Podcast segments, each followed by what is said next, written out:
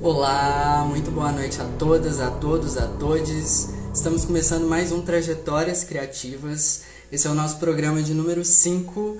Hoje está muito especial porque vamos receber uma convidada da dança. É a nossa primeira convidada da dança. Estou muito feliz em recebê-la. Sejam muito bem-vindos, vamos chegando.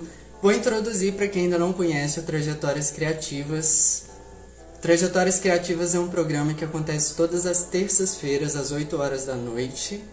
E cada terça-feira eu trago um convidado ou uma convidada artista diferente, das diferentes áreas, né? Pode ser da área do teatro, da dança, da música, do cinema. Hoje estamos com uma convidada da dança, que é a Maíra Rodrigues. Tem muita, muita experiência aí para contar pra gente. Olá, Lani, seja muito bem-vinda. Já vi que a Maíra tá aí também. Eu quero lembrar uma coisa, tá? O Trajetórias Criativas ele também tá em outras plataformas. Ele acontece ao vivo aqui no Instagram todas as terças-feiras, mas ele fica online também no YouTube, eh, em todas as plataformas de podcast também de música, ou seja, tá no Spotify, tá na Deezer, só procurar lá Trajetórias Criativas, que depois você pode ouvir também em formato de áudio esse programa, tá bom? Vou introduzir a nossa convidada de hoje, antes de chamá-la. Merece uma introdução, porque essa convidada é super especial. Ó, o seguinte. Mayra Rodrigues é jornalista, fez a especialização em produção e crítica cultural da PUC Minas e ela é graduada em dança pela UFMG. Ela é proprietária do Onda Studio desde 2017 e ela entende a dança e arte como ferramentas importantes de transformação do mundo e das pessoas. Olha só que interessante. Ela é natural de Belo Horizonte, é professora de dança desde 2007, ou seja, né, tem muita experiência aí para contar pra gente. E ela tem ampla experiência com aulas em grupo e individuais.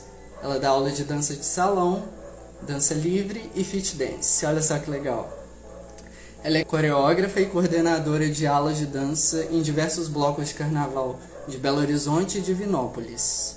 Ministrou aulas de salsa e de samba no viaduto Santa Teresa, muito legal, como parte de programação da Virada Cultural de Belo Horizonte de 2016, pelo Festival Gentileza. Ela vai contar pra gente também, vou pedir para ela contar. Ela participou de congressos e workshops de dança entre 2008 e 2019 em Belo Horizonte, São Paulo, Rio de Janeiro, Salvador e até experiências internacionais. Ó. Participou em congressos em Zurique, na Suíça, Córdoba, na Argentina, Rovereto e Cagliari, na Itália. Olha só que legal. Então já vamos convidar aqui, já estou até com sede, vamos convidar a Maíra para a gente iniciar esse bate-papo. Olá, Maíra! Olá, tudo bem? Tudo jóia e você?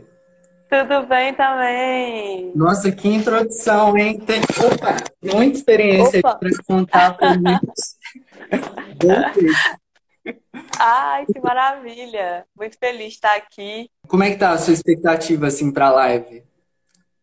Uai, maravilhosa! Eu tô bem feliz de estar aqui. Fiquei muito feliz com o seu convite. Achei muito bacana a iniciativa do Trajetórias Criativas. Nossa, achei maravilhosa. E achei muito massa a forma como você tem construído também. Então, a expectativa tá bem alta. Ah, que bom. Eu acho que a expectativa de todo mundo, assim, de conhecer um pouquinho da sua trajetória. Tem também essa experiência com jornalismo, né? Que, inclusive, eu acho que você já tinha me contado, mas para mim agora foi meio que uma surpresa, assim, lembrar. Sabe? Muito legal mesmo. É, ninguém lembra, porque como eu trabalho com dança, falo de dança o tempo inteiro, ninguém lembra da parte do jornalismo. É, porque também são 13 anos, né, trabalhando com dança, então. pois é. Mas acho que só vem agregar, né? Porque sua especialização aí é voltado para essa questão cultural, né? Crítica cultural, produção cultural. Então eu quero que você já comece falando um pouquinho sobre essa questão do jornalismo. É, como, como se deu o curso, assim, como foi essa sua introdução no meio cultural e quais, qual, o que, que você acha que agregou assim para te levar até a dança? Então, é, o jornalismo, eu fiz jornalismo depois que eu descobri que na faculdade de jornalismo a gente estudava fotografia e cinema. Aí eu decidi que eu queria fazer jornalismo por isso. Porque eu estava muito perdida, sem saber o que, que, que, que eu ia fazer e tudo. E o, o curso foi incrível na minha vida, assim. Abriu muito, expandiu muito meus horizontes. Eu não fui criada em Belo Horizonte, eu fui criada em Sabinópolis, que é uma cidade do interior de Minas, perto do Cerro, que tem 15 mil habitantes. E por que, que eu estou falando isso? Porque é uma cidade muito pequena. Então eu mudei para BH para fazer cursinho, para tentar vestibular. E quando você sai de uma cidade muito pequena e vem para Belo Horizonte, assim, é um outro planeta, né? Então, eu vi forró, eu vi festejo do tambor, eu vi um monte de evento, um monte de coisa acontecendo, e cinema, e teatro, espetáculo, não sei o que. Aquilo, assim, me deixou completamente deslumbrada. Acho que até hoje eu sou meio deslumbrada. e então a faculdade de jornalismo chega na minha vida na mesma época, né? Que toda, todo esse contato com uma programação cultural mais intensa que na minha cidade não tinha. Então, é, eu entrei para a faculdade, mas a dança já era presente na minha vida, assim, e continuou presente mesmo durante o curso. Então, eu fiz o curso de jornalismo, não parei de dançar enquanto estudava jornalismo, fiz alguns estágios, atuei um pouco na área, prestei serviço para a empresa de, é, da área florestal. É. Olha só. É. Fiz release para companhia de dança, é, fiz estágio no FMG, enfim, fiz várias coisas relacionadas ao jornalismo, mas, assim, ao mesmo tempo, uma atuação bem pequena, porque a dança sempre esteve presente. E no ano em que eu formei no jornalismo, eu comecei a trabalhar como professora de dança. Então, a dança logo ocupou o papel principal da minha vida, assim, de vez. Mas então você começou com a dança logo que chegou a BH, é isso? Ou já tinha experiência prévia, assim? Na verdade, dançar por hobby, eu danço desde antes de me entender por gente, desde pequena. Minha maior diversão, minha válvula de escape, tudo. A dança sempre foi tudo para mim, assim. É, era eu me trancava na sala de casa e ficava dançando horas sozinha, sabe? Era o que eu mais gostava de fazer, assim, disparado, desde muito pequena mesmo, assim, desde criancinha. Então, é, a dança sempre teve esse papel muito grande na minha vida. E isso nunca, nunca deixou de acontecer, assim. Só foi transformando como que ela estava uhum. presente, né? Ai, coisa boa. Dançar é muito bom, né? Mas eu quero saber é, então, o que, que te deu esse start para te levar a ter essa vontade de, de fazer a graduação em dança também? Então, quando eu estava para fazer no ensino médio, assim, né, pensando em qual curso que eu ia fazer e tal, algumas pessoas chegaram a falar comigo da graduação em dança que existia em Viçosa. Só que na minha cabeça, por eu, eu sempre fui gorda. E aí, eu achava que uma pessoa gorda não poderia ser professora de dança, porque todas as referências que eu tinha da dança eram de pessoas magras. Quando a gente olha dançarino de banda naquela época, né? Eu, eu sou de 84, então eu fiz meu primeiro vestibular foi em 2002. Então, assim, naquela época, hoje ainda é, é, a gente já tem algumas referências gordas na dança, né? Mas naquela época não tinha. Então, na minha, eu só via pessoas magras em banda, dando aula, todas as referências eram dentro de um padrão, né? Então, eu pensava, não, eu não, tem como ser professora de dança. Já descartei isso de cara. E quando eu comecei a dar aula de dança, é, assim que eu formei no jornalismo, no ano que eu formei no jornalismo, eu comecei a dar aula de dança, foi uma coisa muito de supetão, assim.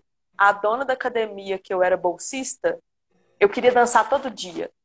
Eu queria dançar todo dia. E aí eu fui para uma academia de dança, que foi onde eu comecei a fazer dança de salão logo que eu mudei para BH, e pedi para a dona da academia, para a Marta, deixar eu ser bolsista. E aí ela deixou, Então eu tinha função de ajudar nas aulas e em troca ela me deu uma bolsa e eu não pagava para fazer nenhuma aula de dança lá. Então eu dançava primeiro de segunda a quinta, depois de segunda a sábado. E ela começou a me chamar para substituir. Quando ela viajava, eu tinha que substituir ela nas aulas dela. Foi assim que eu comecei a dar aula de dança, apavorada, eu não queria. Eu achava que eu não sabia ser professora. Eu falava com ela, Marta, eu não sei dar aula, como é que você me põe para dar aula? Você é doida, não tem como eu fazer isso não. Ela falava, você sabe sim, vai lá que você sabe. E aí me jogava no fogo. Era no fogo mesmo, assim. Me tacava no fogo e eu tomei gosto pelo negócio. Quando apareceu a faculdade de dança da UFMG, na UFMG, quando apareceu o curso, a graduação em dança na UFMG, é, eu queria estudar mais eu queria aprofundar um pouco meus conhecimentos na dança, mas eu nem sabia o que, que era uma graduação em dança, sabe? Só falei, é dança? Quero, vou. E aí fiz. Então, assim, eu só queria estudar mais. Eu nem sabia onde eu estava entrando, não tinha ideia do que, que era. e aí, isso, né? Sem conhecer, assim. O que que, quando você foi descobrindo e tal, você foi achando mais tipo assim, que você tinha mais afinidade com, com que área, mais ou menos, assim, da, da dança em si? Então, eu entrei para a graduação sendo eu só a minha experiência maior era na dança de salão, que foi o que eu comecei a estudar quando eu mudei para BH e eu só me aprofundei em dança de salão. Então eu uhum. entrei para a graduação em dança com essa bagagem e com o que eu já dançava antes, né, que eram as danças é, era axé, pagode baiano, coreografia em geral e tal. E a graduação em dança na FMG, ela tem um viés muito acadêmico, sabe? Então eles priorizam muito o balé clássico, a dança moderna, a dança contemporânea. E isso foi um baque muito grande para mim quando eu entrei. Eu passei um ano chorando todos os dias dentro daquela faculdade, porque era desesperador para mim. É, é, os professores a maioria, não vou falar todos, mas a maioria esmagadora dos professores tem muito preconceito com o que não é acadêmico. Então, é, é olhar torto mesmo para o que não era clássico, nem contemporâneo, nem moderno, sabe? É, e eu demorei muito para me achar lá dentro, assim. E foi muito, muita bateção de cabeça na parede durante um bom tempo no curso até eu, eu me encontrar, assim. Fui um pouco para o lado da dança contemporânea também, que dentro do curso é, foi a área que mais que eu mais me encontrei, porque eu entendi que na dança contemporânea eu podia falar o que eu quisesse. Eu Sim. podia me expressar da forma que da forma que eu quisesse, assim, inclusive falando mal da dança contemporânea. Usei a meu favor a própria linguagem. É, então, foi aonde eu mais me encontrei lá dentro. Mas é uma licenciatura, né? Então, o curso forma a gente para ser professor. E essa parte da didática, os diferentes referenciais que a gente encontra lá dentro, mesmo os mais ligados às danças mais acadêmicas, é, foram bem importantes na construção e para aumentar meu repertório, né? Que não era um repertório construído por uma pessoa que queria ser professora. Eu não tinha pensado em ser professora até ser professora. Então isso foi Sim. bem importante. Nossa, muito, muito legal essa sua introdução, assim, e achar essa, esse meio, né, de, de continuar, é, continuar com essa prática mesmo da dança, né? E tudo meio que se levou para ser professora mesmo. E tem gente aqui falando, ó, Luísa falando, essa professora é maravilhosa. Luísa, maravilhosa. A Luísa é do Ajamor, lá de Divinópolis. Olha, que legal. É o surdinho do Brasil. O tererê! Surdinho, o surdinho é um professor de dança surdo. Olha, que legal. Lá do Rio, maravilhoso. Que bacana. Muito, muito surdinho. legal. Bom, vamos ver aqui. Eu fiz um roteirinho para não me perder. É... E aí você falou que, inclusive, né, o curso de dança, ele então ele tem essa parte que é, que é mais teórica, né? Mas ele também tem as práticas físicas, né? Que eu Sim. tenho quase certeza que você se identificou mais com essa área prática, né? Física e etc. Mas eu queria saber de você, assim, por já ter feito jornalismo antes, o que, que você viu de diferente nessa, nessa prática física na universidade? O que, que você acha que, que é interessante, até para as pessoas que fizeram cursos que não, não têm essas práticas físicas? É, o que, que te estimulou? O que, que é de diferente? Conta pra gente, assim, o que, que brilhou seus olhos? O curso de dança, de uma forma geral, brilhou muito os meus olhos, porque ele, ele foi um divisor de águas na minha vida. Assim. Eu sou outra pessoa depois que eu passei pela graduação em dança, por conteúdos que vão muito além da dança em si, sabe? Foi lá na faculdade de dança que eu tive contato com coisas como é, com conteúdos relacionados ao feminismo, é, sabe? Me abriu os olhos para muitas coisas que eu já tinha uma certa noção, mas não sabia dar nomes, assim. Então, isso foi muito importante. É, foi na faculdade de dança que eu, que eu, por ter esse embate com o curso, que tinha essa dificuldade com as danças mais populares e tudo, eu tive que é, eu, eu me, tive que me virar muito lá dentro, né? E passei por muita coisa lá dentro. Então, isso acabou fazendo com que eu tivesse que olhar muito para mim de outras formas. E foi dentro do curso que eu consegui ter um olhar mais generoso comigo, que eu consegui entender a importância de é, de aceitar o meu corpo, é, sabe? Então, vai muito além da dança, as partes que mais brilham, os, mais brilharam o meu olho lá dentro. E tem uma coisa que você fez, você fez a graduação em teatro, é, você vai entender, né, que assim, os cursos de artes, eles são muito diferentes dos outros cursos, assim, né? É, eu lembro que uma vez na aula de anatomia, a gente estava fazendo uma aula de anatomia, a professora dividiu a gente em duplas e a gente ia é, tateando o próprio corpo e às vezes tateando no corpo do colega, explorando é, é, um pouco, né, tentando encontrar as estruturas que a gente estava estudando e tudo, tendo um esqueleto de referência lá na sala e tudo. E num determinado momento a professora parou a aula e falou assim, gente, todo mundo congela onde está e observa essa sala. E tinha gente deitada no chão, tinha gente em pé, tinha gente de tudo quanto é jeito na sala. E aí a professora falou assim: imagina alguém de um curso super tradicional entrando aqui, né, vendo que isso é uma aula de anatomia, e entrando aqui nessa sala agora, assim. A pessoa não vai entender nada do que está acontecendo. Porque é uma outra forma de enxergar o corpo, é uma outra forma de acessar o corpo, né? Eu acho que de uma forma geral a sociedade sexualiza muito o nosso corpo e na faculdade de artes a gente entende que o nosso corpo é nosso instrumento, é nossa matéria-prima. Então tem um olhar que não é sexualizado para o corpo, né? A gente entende que a gente pega, a gente pega no corpo e não tem nada de sexual nisso, né? Tá tudo bem, a gente encosta no outro, a gente tem um contato que é voltado para o nosso trabalho, para desenvolver uma performance, para desenvolver uma cena. E isso é muito sensacional. Isso é muito sensacional. É uma outra forma de enxergar os nossos corpos, o meu próprio e o corpo do outro, né? E isso muda a nossa relação com as pessoas. De uma, assim, nossa, muda muita coisa. Assim. Então, eu acho que estar numa faculdade, numa graduação, numa escola de artes, uma faculdade de artes é, um, é uma coisa assim que acho que todo mundo precisava passar por isso na vida, sabe?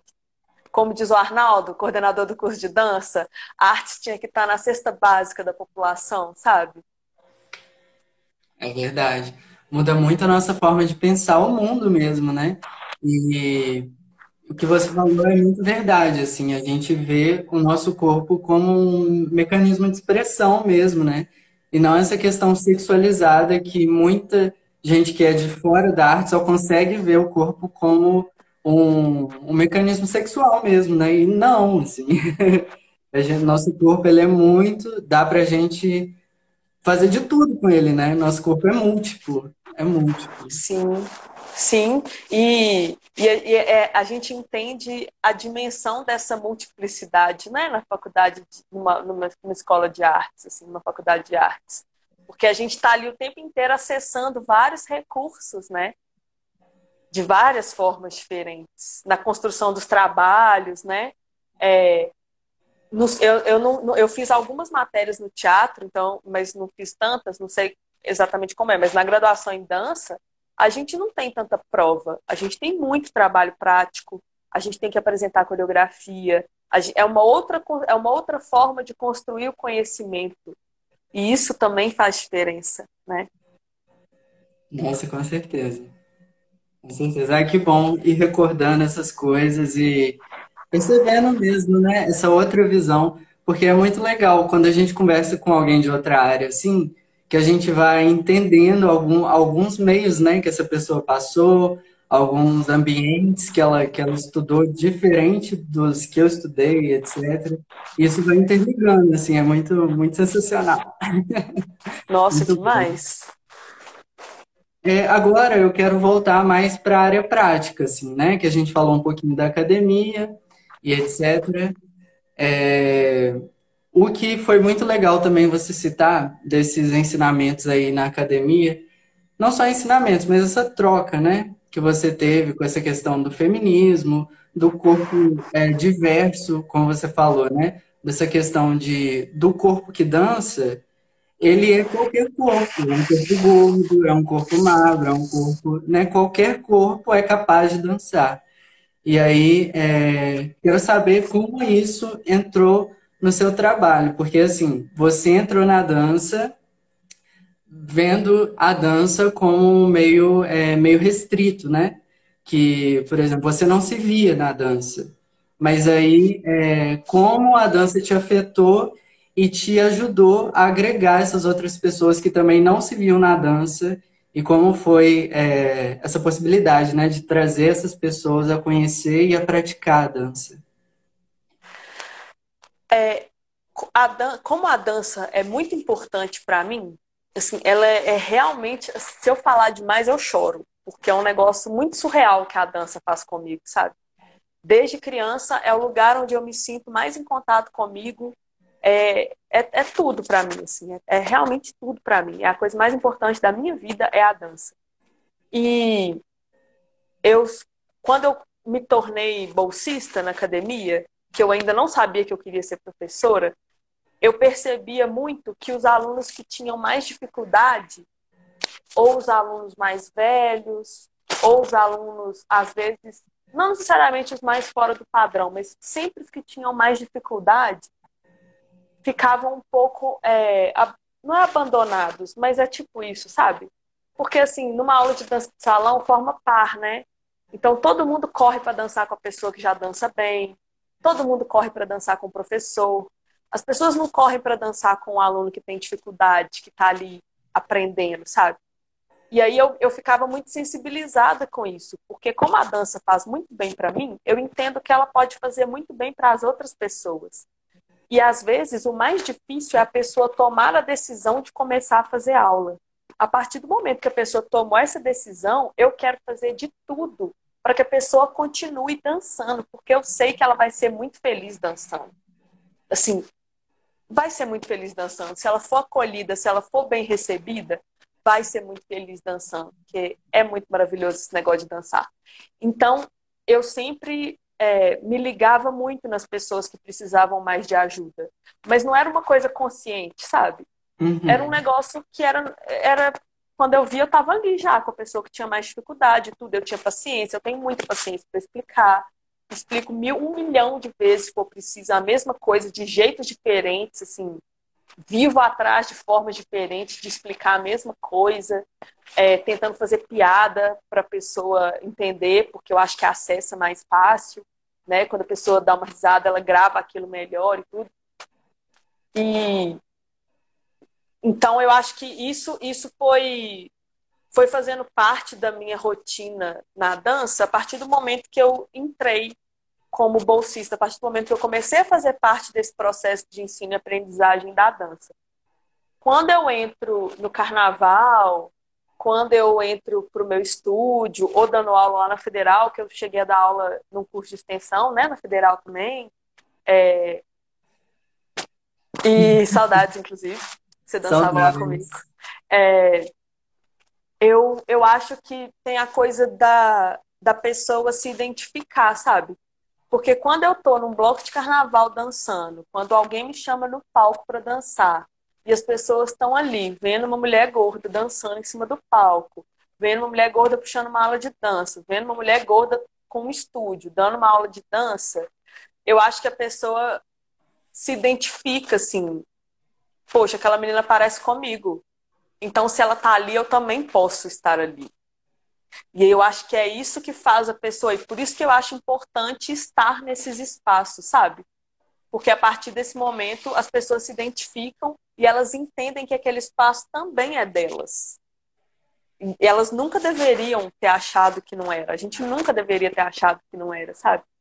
Então eu acho que é, é meio a questão de estar ali que faz as pessoas se sentirem acolhidas. E como eu já senti que não era um lugar para mim, eu não quero que ninguém sinta isso. Então eu me preocupo em em acolher as pessoas, em receber as pessoas, em deixar muito explícito que é para todo mundo, sim, que é para estar ali, sim, que é para qualquer corpo, sim, que é para todo mundo e que faz bem para todo mundo. E eu acho que essa é a diferença. Acho que acho que isso que faz as pessoas se sentirem é, bem e sentirem que esse espaço é para elas. Acho que é isso. Verdade. E assim, eu tive, tive a sorte de ter experiência com você, né, lá no, no curso de extensão, dançar um pouquinho de foi uma delícia. E, de fato, assim, a sua didática é muito acolhedora, sabe? É, indico para todo mundo que, inclusive, está aí, não faça ainda, gente, vamos dançar, Maíra é incrível. E, igual você falou, né? Você é proprietária do Onda Studio. E aí, Estamos passando agora por esse momento super delicado da pandemia, né? Que veio assim e revirou nossos planos de cabeça para baixo. Eu quero saber como foi para você lidar com esse momento agora, né? O que que você teve, quais procedimentos que você teve que, que ter assim, né, para esse momento, primeiramente, e agora como você está vendo é, possibilidade de continuar seu trabalho? Porque, por exemplo, é, tem a questão do virtual também, mas tem essa questão presencial, né? Que eu acredito que antes você só dava aula no, no presencial, né? E aí, como foi fazer essa transição assim, para você? No primeiro momento, eu tive três dias de pânico absoluto. Eu só pensava, ferrou, ferrou, ferrou. E eu eu, eu já tinha pensado em dar aula online, mas eu tinha muita dificuldade de acreditar que a aula de dança online pudesse funcionar. Então eu nem testei. Eu falava, ah, esse negócio talvez não funcione, não vou testar. Mas aí veio a pandemia e assim, ou era aula online ou era nada. Eu não tive opção. Então eu comecei a dar aula online em março. É, tipo, uma semana depois que eu entrei de quarentena, dia 18, acho que, não, menos de uma semana, três dias depois, eu já tinha, foram três dias de pânico, e acho que no quarto dia eu já estava dando aula de novo. E me surpreendeu muito como que a aula online funciona. Assim, me surpreendeu demais. Tanto funciona para mim, quanto funciona para as pessoas que estão fazendo a aula, sabe? É, a coisa da gente poder fazer aula onde tiver, em qualquer lugar, é, o povo ficava brincando, ah, tô fazendo aula de pijama, tô fazendo aula de biquíni, porque hoje está muito quente, sabe? É, ah, tô fazendo aula, mas a, a cabana, já tô, já tô com a minha cervejinha aqui do lado, sabe? Tipo assim, isso foi, funcionou muito, assim, muito mesmo. E me surpreendeu demais, assim. Eu dou aula no Instagram hoje, dou aula por chamada de vídeo. No Instagram eu tenho um grupo que eu dou aula de fit dance. Por chamada de vídeo eu também tenho um grupo e eu dou aula particular também. E assim, super rola. Claro que a gente tem que fazer algumas adaptações. Então, a gente tem que. É, eu tenho que falar um pouco mais, porque senão o Instagram pode derrubar a live. É, na aula do Hangouts, às vezes eu tenho que dançar de frente para a câmera, às vezes de costas, porque para algumas pessoas é mais fácil de um jeito, para outras é mais fácil de outro. A gente vai adaptando, sabe? Então, foi uma mudança muito, muito grande. Mas aí eu preciso ressaltar uma coisa incrível, que é eu tenho pessoas maravilhosas fazendo aula comigo. Maravilhosas. E aí, de cara, todo mundo comprou a ideia, vamos fazer aula online, e me davam muito feedback. Ai, a luz não tá boa, o som tá alto, o som tá baixo, sabe? Me davam feedbacks assim, objetivos, diretos, e tudo pensando em melhorar a experiência para todo mundo. É, eu recebia mensagem, eu ainda recebo mensagem no inbox, assim, olha, essa aula foi muito boa. Eu, eu gosto muito dessa música, toca ela mais, eu sabe? Assim, as pessoas vão dando muito retorno. E isso ajuda muito.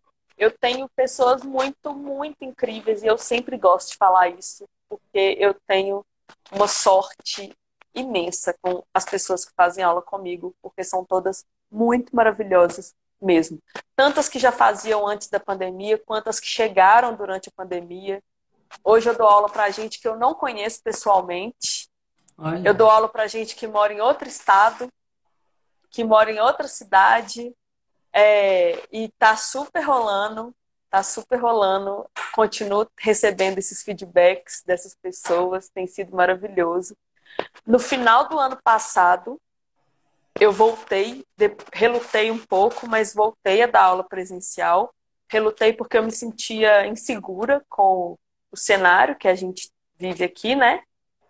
Mas eu entendi que era muito importante tinha muita gente já muito saturada do online. Então eu entendi que era importante para as pessoas, porque para mim a aula de dança é uma diversão e é também um, uma, uma questão de saúde mental, sabe? Porque ela faz uma diferença enorme, tanto para mim quanto para as pessoas que fazem aula. Assim. A gente entra para a aula de um jeito e sai, nossa, outra pessoa. A gente sai outra pessoa da aula de dança seja ela online, seja presencial. Então, no final do ano, eu decidi voltar. Em outubro, eu voltei com aula particular. Em dezembro, eu voltei com aula em grupo, só com três pessoas por turma, para manter o distanciamento, porque o meu estúdio ele é feito para grupos pequenos já. Então, a gente, para conseguir manter o distanciamento, eu só consigo pôr três pessoas lá no máximo. E tive que diminuir o número de turma, porque eu tenho que limpar a sala, né? Assim que todo mundo sai, eu tenho que limpar a sala toda.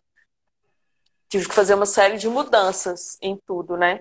Mas tem funcionado, tem dado muito certo. É... Aí, ó, o David falando aqui, é uma questão real de saúde mental. Demais. Não tenho dúvida nenhuma disso. O papel que a dança teve para todo mundo que fez essas aulas nesse período sim, é, foi fundamental. Nossa, eu imagino. E o que você falou, né? Você falou uma coisa chave, assim, que eu acho muito interessante ressaltar. Essa questão do feedback é essencial, né? Quando a gente, principalmente quando a gente está embarcando em alguma coisa nova, né? Segunda vez que hoje caio. e aí, é super importante. E agora você trouxe também uma outra questão que é essa adaptação pro, do físico, né? Nesse novo normal, assim, que a gente tem que tomar mais cuidado com a questão da higiene, higienização, né? Tem todo esse cuidado aí de diminuir é, as pessoas dentro de sala, né? Tudo pela saúde Sim. mesmo de quem está praticando. E para fazer um treino né, saudável, porque assim, é, a gente também está um tempo parado, né? Voltar é um pouco complexo também, né? E aí tem essa pressão também. Você, eu imagino assim, como você, enquanto professora, não querer colocar ninguém em risco, né? Porque a saúde, além da mental, tem a saúde física também, que é essencial, né? Então, super importante e legal ver que você tá, tem essas questões em mente, tem todo esse cuidado, né? É, que bom. Sim. Inclusive, no, inclusive, todo mundo sabe, todos os meus alunos sabem que o combinado a gente tem, né? Voltamos às aulas presenciais, mas tudo depende o tempo inteiro das notícias. E a qualquer momento a gente pode suspender de novo. Então, Ainda mantenho o plano de voltar semana que vem com as aulas presenciais, mas assim, tudo depende de como vão continuar as coisas, né? Das notícias e tudo. É, e a gente sempre fica ligado nisso, assim. Já, né, tá todo mundo um pouco tenso, sem saber como é que vai ser daqui para frente, sem saber qual que é o resultado desse final de ano aí, que muita gente cometeu muitas loucuras, muita gente aglomerou muito, muita festa e tudo. A gente só vai saber o resultado disso daqui a uma semana, mais ou menos, né? Porque tem o tempo de incubação do vírus e tudo, nem sei se é assim que fala, mas enfim, tem o tempo aí do vírus é, desenvolver e tal. Então acho que demora uns dias ainda, né, pra gente saber de fato o efeito do Réveillon. Mas o tempo inteiro a gente tá ligado nisso. E você falou né, o negócio da volta físico, né? Todo mundo ficou parado um tempo, mesmo eu que continuei dando aula, mas o meu ritmo de aula estava muito menor. Antes da pandemia, eu estava dando mais, eu estava dançando eu estava dando mais de 20 aulas por semana. Uau! E aí, com a pandemia, assim, isso caiu drasticamente, né? E aí agora voltei de novo, não ainda com o mesmo número que tinha antes, com um número menor. E dançar de máscara cansa o triplo. O triplo. É maravilhoso? É maravilhoso, porque estou vendo pessoas dançando ali, ó, perto, semi-perto, né? Não tão perto mas estou vendo pessoas dançando ali no mesmo espaço que eu, e assim, ai, isso é maravilhoso, tava morrendo de saudade disso. Mas, gente, dançar de máscara cansa demais. Eu imagino. E ó, David Neves já tá falando aqui que já quer dançar com você. Vem, David, vamos, vamos. Maravilhoso. É uma outra coisa maravilhosa, né? Que, que você apresentou também, mas eu acho legal ressaltar dessa questão de você dando aula virtualmente também agrega essa, essa coisa de não ter a barreira física, né, geográfica, assim, de poder agregar pessoas de outras cidades, outros estados. Como foi para você também essa experiência de agregar essas pessoas que você nem conhece, assim? Então, foi muito bom. Primeiro porque eu tive tem essa, essa coisa de poder chegar em gente que eu não conheço gente que está em outro canto da cidade, em outro estado, outra cidade, tudo. E eu tenho alunos que faziam, pessoas que faziam aula comigo e que mudaram de cidade. Ou que dançam comigo no carnaval, mas que moram muito longe e aí não conseguiam fazer aula comigo ao longo do ano, só dançavam comigo no carnaval mesmo. Então, essas pessoas agora estão fazendo aula comigo. Então, eu tenho duas alunas que mudaram para São Paulo e estão fazendo aula comigo. Uma delas está fazendo aniversário hoje, inclusive. Paulinha, maravilhosa. Parabéns! É, parabéns para ela. E tem gente, tem um amigo no Espírito Santo que sempre falava que queria fazer aula comigo, mas ele mora no Espírito Santo. Mas aí agora a aula online, então dá para ele fazer aula de lá, sabe? Tem uma outra que fazia aula com a gente, que dança com a gente no carnaval, que mora em Ritápolis, Sabe assim? Qual a, nome? Ritápolis, que chama a cidade. Olha, que curioso. E tem as pessoas que moram em Belo Horizonte, mas que moram às vezes do outro lado da cidade, que o trânsito não permitia chegar até a aula, sabe? E aqui no Instagram, as aulas ficam gravadas. Então a pessoa não precisa fazer aula ao vivo, ela pode fazer aula a hora que ela quiser, aonde ela estiver. E aí isso facilita também. Então, é, tem essa grande vantagem, né? Aí, David, não sei se você é de Belo Horizonte, mas independente, ó, agora a Maíra Independente, já dá.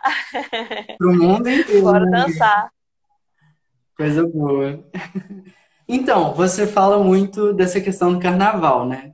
Quero saber como o carnaval surgiu para você e em que que isso não é afeta, mas assim, te te agrega mesmo, né?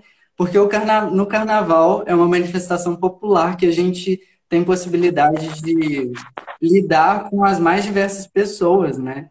E o que que essa você já disse, né, da diversidade e se ver esses, difer... esses diferentes corpos em dança é muito importante para você e é o que você gosta de, de estimular, né? Então, o que que o carnaval te ensinou e o que que você dá de retorno para o carnaval também, que eu sei que você tem projetos aí no carnaval. Conta pra gente. Então, o carnaval, ele entrou na minha vida bem sem querer, assim, porque eu não gostava de carnaval, porque eu só, eu só conhecia o carnaval micareta, sabe? Assim, era a única referência de carnaval que eu tinha. Ou micareta, ou carnaval de diamantina, de ouro preto, e eu não gostava disso, não.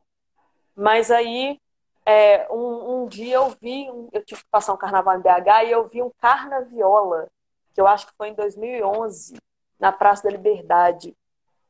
Não lembro o ano ao certo. 2010, uma coisa assim. E aí eu vi as pessoas na Praça da Liberdade, em pleno carnaval, tocando viola e o povo dançando de boas. E eu falei, gente, que negócio sensacional. Gostei muito desse trem. E nessa época eu tava num namoro meio que não era muito legal.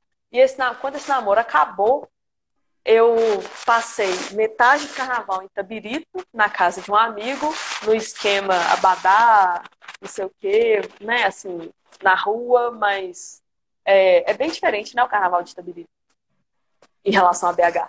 E metade do carnaval eu vim para BH e fui ia pesquisando, assim, ia descobrindo meio sem querer, assim, o que estava acontecendo. E vi, vi, vi uns bloquinhos, vi umas coisas assim, e eu ia andando e achava aquilo muito legal, não sabia para onde eu estava indo. Começava na Praça Estação, de repente estava na Carandaí. E aí ia seguindo o povo, não sabia para onde o povo estava indo, mas ia seguindo, achava maravilhoso. É assim mesmo. E... Para quem não viveu o Carnaval de Belo Horizonte, gente, a gente começa num bloquinho, a gente termina do outro lado da cidade, em outro bloco super diferente, é uma delícia, é muito, muito bom. É uma delícia. E nessa época, isso foi o quê? 2012. O primeiro carnaval que eu passei em BH foi 2012. 2013 foi meu primeiro carnaval inteiro aqui em BH. E aí eu tava assim, todo dia querendo descobrir um negócio, telezona, achei muito sensacional. E, mas eu não eu não achava que eu dava conta de tocar, então eu ia, ficava perto das baterias, só acompanhando mesmo, e comecei a ficar preocupada com os músicos porque as pessoas às vezes não, não lembram de dar distância para os músicos, né? E eu tinha medo das pessoas machucarem, dos músicos machucarem. Aí o povo ficava fazendo, a gente ficava fazendo aquele cordão do amor, né? Todo mundo dando a mão para fazer uma distânciazinha para os músicos terem espaço para tocar e tal. Porque eu, as, as pessoas querem ouvir música, mas não abre espaço para o músico tocar. Se o músico tá assim, ele não tem como se movimentar para tocar. Então, tipo assim, é meio difícil, né? Então a gente meio que abriu espaço. Eu fui me metendo assim no meio das pessoas que faziam isso, assim. Ia me juntando com o povo que fazia isso. E foi indo, foi indo e eu, sabe? Tipo assim, quando eu vi já tava lá. É, entrei pro Requebra em 2014, mas eu só fui nos ensaios, nem saí com Requebra, não. Antes do carnaval mesmo eu já saí. Fui pro Tianzinho, aí montamos o balézinho do Tianzinho e nunca mais saí. E daí em diante foram surgindo outros blocos, foram começando a montar aula de dança e eu fui entrando. E, e aí não parei mais. E esse negócio vicia, né? A gente acha que nunca é demais, que é cada ano mais bloco. É maravilhoso. E é maravilhoso. Né? E esse ano é a gente está assim, nesse pesar, né? Traga nosso carnaval de volta, vacina, por favor. Esse ano tá difícil, porque não tem como, né? Sem estar tá vacinado, não tem Sim, jeito, assim. É, é verdade. Mas então, é, passamos aí por essa festa popular. Agora eu quero trazer uma outra manifestação popular, que é essa a virada cultural, né? Que engloba a cidade inteira de Belo Horizonte. E 2016 você teve a oportunidade de apresentar um projeto, né? De é, ensinar salsa salsa e, e samba, né? E samba. Viaduto Santa Teresa. Então conta pra gente aí essa experiência, como foi. Deve ter sido maravilhoso, nossa. Não, foi sensacional, foi sensacional. É, a gente, eu, eu mandei a, a, proposta, né, junto com um colega que é o Ronês Rodrigues, maravilhoso, professor de dança, super reconhecido aqui na cidade é, com quem eu fiz, fiz, várias aulas também, foi meu professor.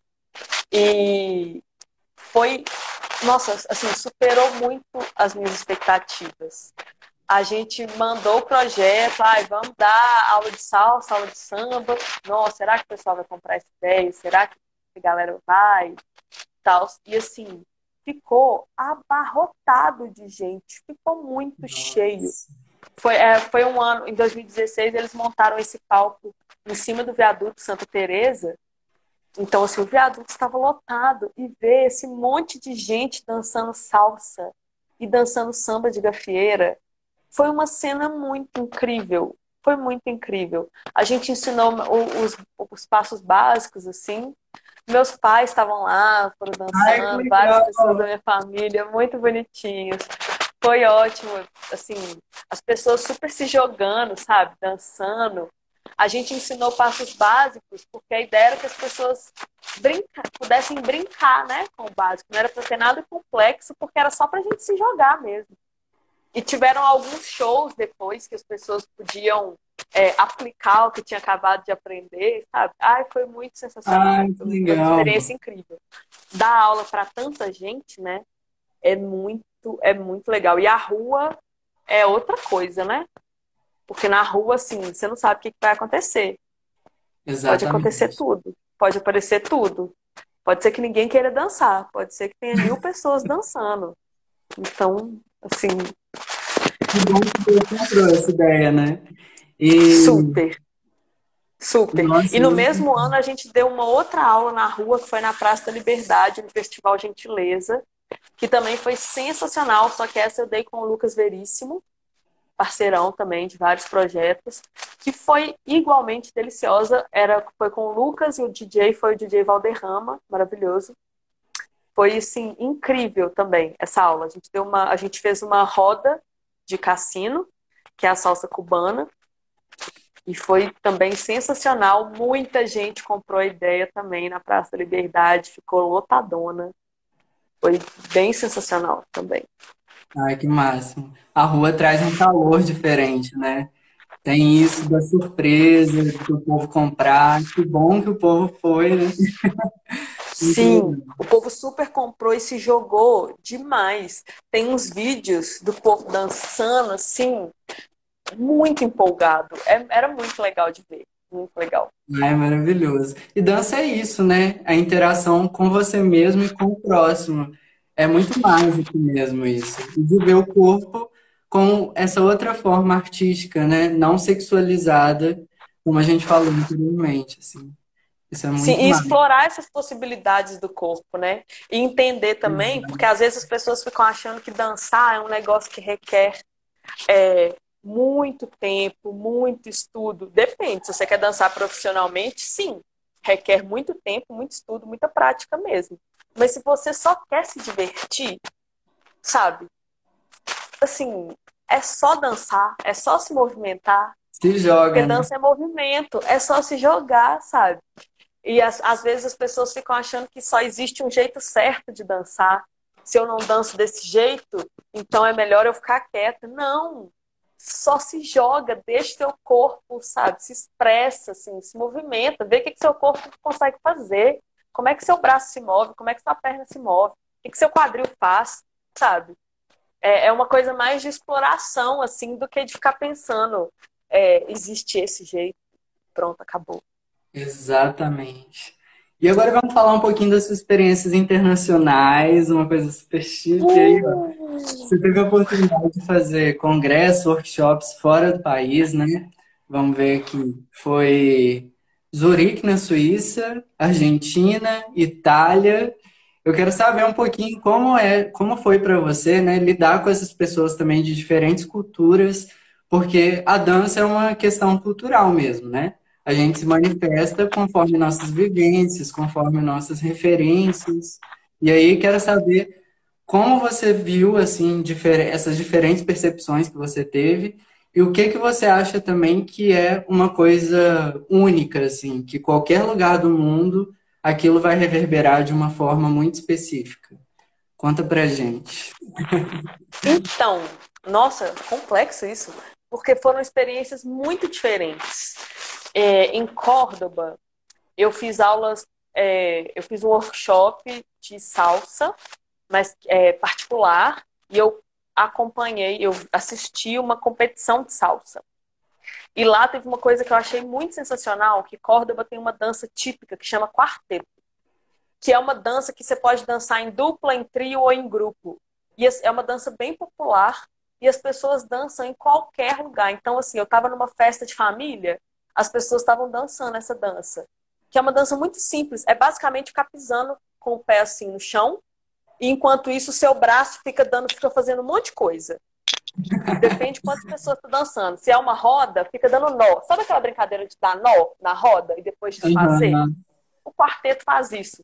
E aí você está numa boate, todo mundo arrumadésimo, uma competição de salsa maravilhosa. No intervalo da competição de salsa, as pessoas dão a mão e começam a fazer, a fazer esse nó com a roda, dançando quarteto. Muito legal. Um negócio que eu achei muito legal, muito sensacional.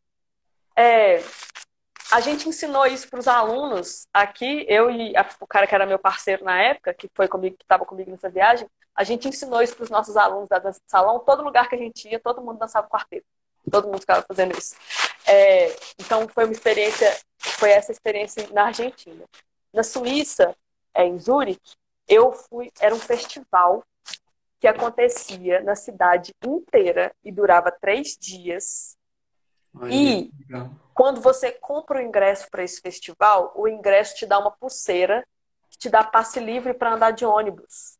Então você consegue acompanhar toda a programação da cidade, porque você não paga o transporte. Você, eu andei a cidade inteira fazendo aula cada hora num canto. E é aula de tudo que você puder pensar. Eu assisti uma aula de minueto. Acabou a aula de minueto, do lado tinha um povo dançando, fazendo rapel num prédio. Saindo de lá, eu fui fazer aula de salsa numa academia. Na mesma academia, eu fiz uma aula de swing, de Lindy Hop. Depois, eu fui para uma estação de metrô, era tipo a estação, tipo a estação de metrô central da cidade, fazer uma aula de dance hall. E aí eu fui para um lugar que era muito longe, dentro de um parque, onde tem um rio que as pessoas, os jovens, ficam nadando nesse rio lá. E nesse parque tinha uma, tipo uma escola de dança que tinha uma aula de afrobeats. Tipo assim, Ai, aula de tudo que você puder pensar. Tudo que você puder pensar tinha lá, sabe? E, e aí foi, nossa, foi muito sensacional, porque como tinha aula de tudo, o público era muito diverso. E como as aulas aconteciam em vários lugares, na estação do metrô, numa praça, numa academia, sabe? É, as pessoas estavam dançando em todos os lugares. Essa mesma estação do metrô teve um show de salsa, teve uma festa com DJ, que inclusive tocou funk brasileiro. Ai, que legal! E obviamente eu surtei. é, sabe, tipo assim, a cidade, é, a, a sensação de que a cidade inteira dançava teve uma aula de danças, tipo, não era dança cigana, mas era algo próximo disso. É, num parque, tipo assim, um campão gramado, abertão, maravilhoso, as pessoas fazendo piquenique e uma aula de dança rolando lá.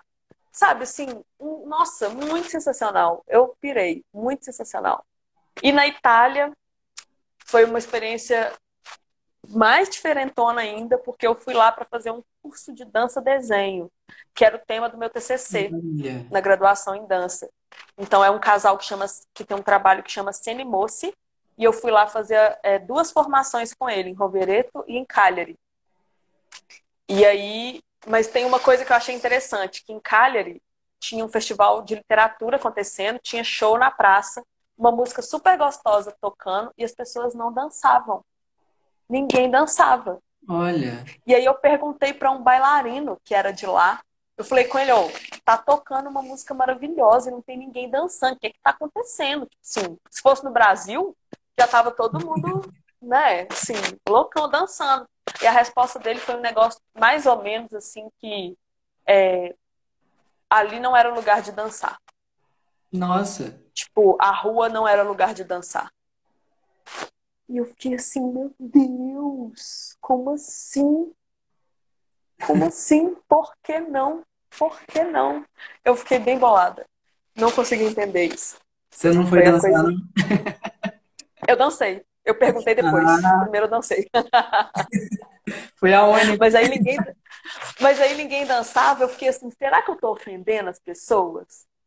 Porque meu pai já fez isso. Ele começou a dançar num lugar e era uma música fúnebre e ele não sabia. Hum. E as pessoas ficaram olhando torto para ele e a minha mãe dançando. Os dois achando que estavam arrasando no boleirão. Nossa. E era uma música de homenagem a um momento super triste Nossa. da cultura, sei lá do que, saca?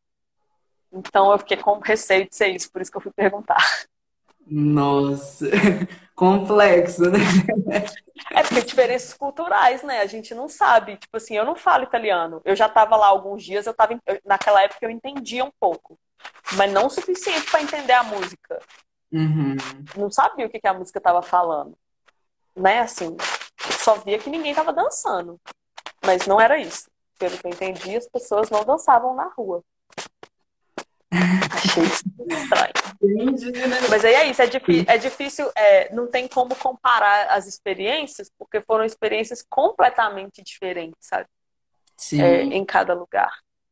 É isso que é o mágico mesmo, né? A gente busca a diversidade, então viver isso é sempre muito bom. né? Total. Então, ó, é, pra gente encerrar, já encerrando, nossa, maravilha te receber. Eu quero saber, assim, é, uma mensagem final, porque, igual você falou, né? Muitos dos seus alunos já viam essa necessidade de voltar para as aulas presenciais. Acho que está todo mundo muito inquieto nesse momento, querendo voltar para a vida normal, né? E a gente tem que compreender essa questão do coletivo, do social, que a gente precisa de, de uma vacina para voltar às nossas vidas normais, né? E aí eu quero saber, assim, a sua, sua mensagem final mesmo, de acalanto, com toda essa sua sensibilidade aí de dança, de perceber o outro, de entender o outro. Complexo, né? A mensagem que eu consigo pensar é só vem vacina, pelo amor de Deus. É, que é a única coisa que pode realmente fazer a gente pensar numa volta real, né?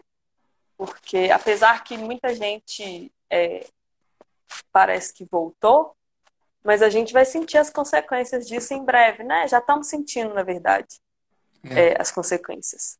E enquanto não tiver uma vacina, na verdade, nem é enquanto não tiver vacina, enquanto não tiver a maioria da população vacinada e imunizada, o que Uhum. ainda leva mais tempo, né?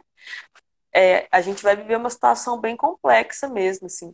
Eu, eu, eu espero que a gente, que em algum momento, a gente tenha o coletivo prevaleça, né? Assim, a gente- é difícil ter essa esperança, né?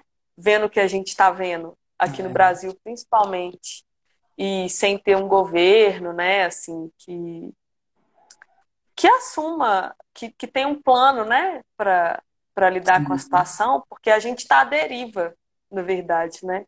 Principalmente quando a gente pensa no governo federal, a gente está totalmente à deriva. E isso é muito triste, né? Porque poderia ser menos pior. Com certeza. Com certeza poderia ser menos pior. É, mas eu, eu espero que a gente consiga ter cuidado com a gente mesmo, que a gente tenha cuidado com o outro. É, porque nesse momento não tem como cuidar só de si, né? Não existe o Exato. individual, na verdade. Numa pandemia, tudo que você faz é coletivo.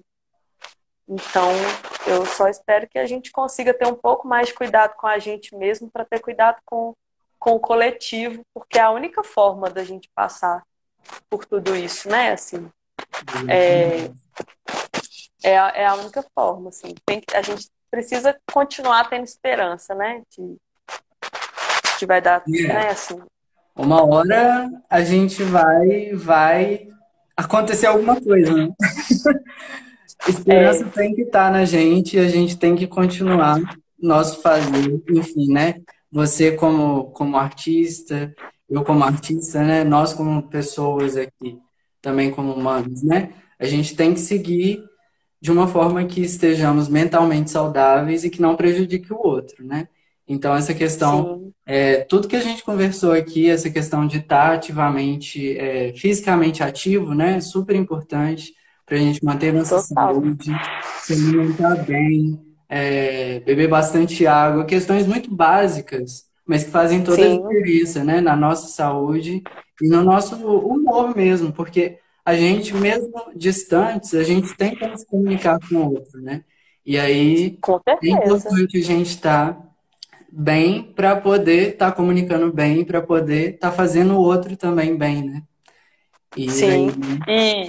e, e tão importante quanto tudo, quanto tudo isso é também ficar atento em quem votar nas próximas eleições. Exatamente. Não tem como não falar disso. Porque se tivéssemos né? votado melhor, passaríamos de uma outra forma por tudo isso. Exatamente. Né? E uma outra forma que, inclusive, eu tô mais ligado agora, é... tem como a gente saber o e-mail de todos os deputados, por exemplo. E aí é super importante a gente pressionar de alguma forma, porque em outros países fazem muito isso, né? Você tirar um tempinho do seu dia ver o que está em pauta. É importante a gente estar tá aí vendo o que está acontecendo na política, porque a gente pode também interferir e a gente pode né, é, mandar propostas também. É importante a gente estar tá pressionando e coletivamente, né? Então, é, se ligue, tem canais muito legais no YouTube, por exemplo, a Mônica Debole, que ela fala muito sobre questões econômicas, mas ela também puxa muito essa questão política e como a gente está ativo mesmo fora de época de eleição, né? É, essa nossa atividade tem que ser constante mesmo, porque é, quem está governando não está governando, então a gente tem que tomar partido, né? Sim. É importante.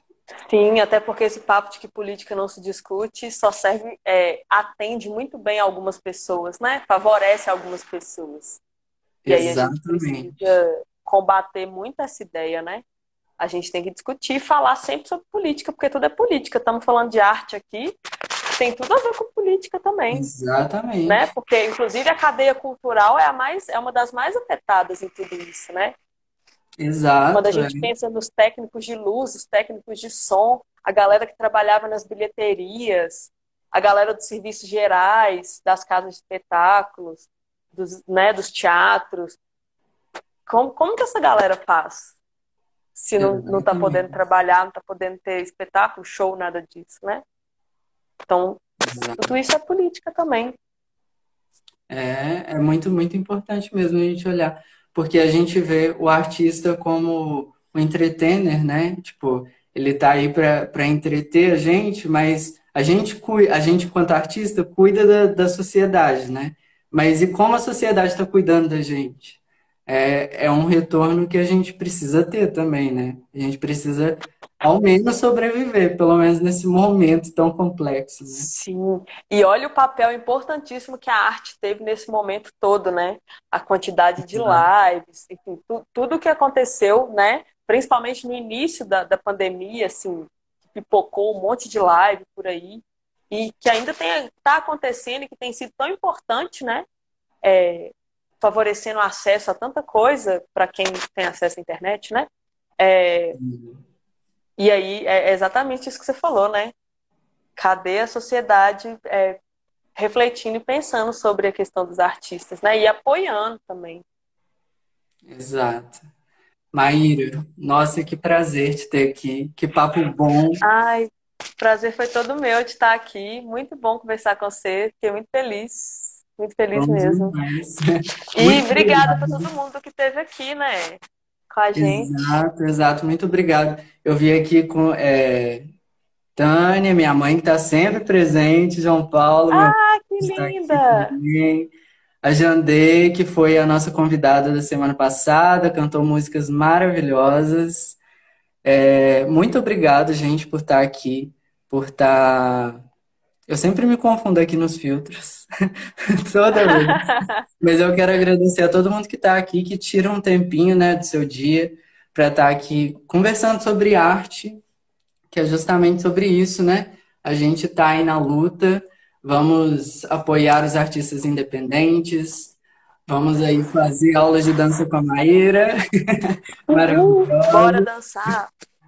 E é isso, né? Espero que todo mundo consiga continuar levando aí essa saúde em dia, né? Com a saúde em dia, para quando chegar a vacina, estarmos 100% para o nosso retorno. Não é isso?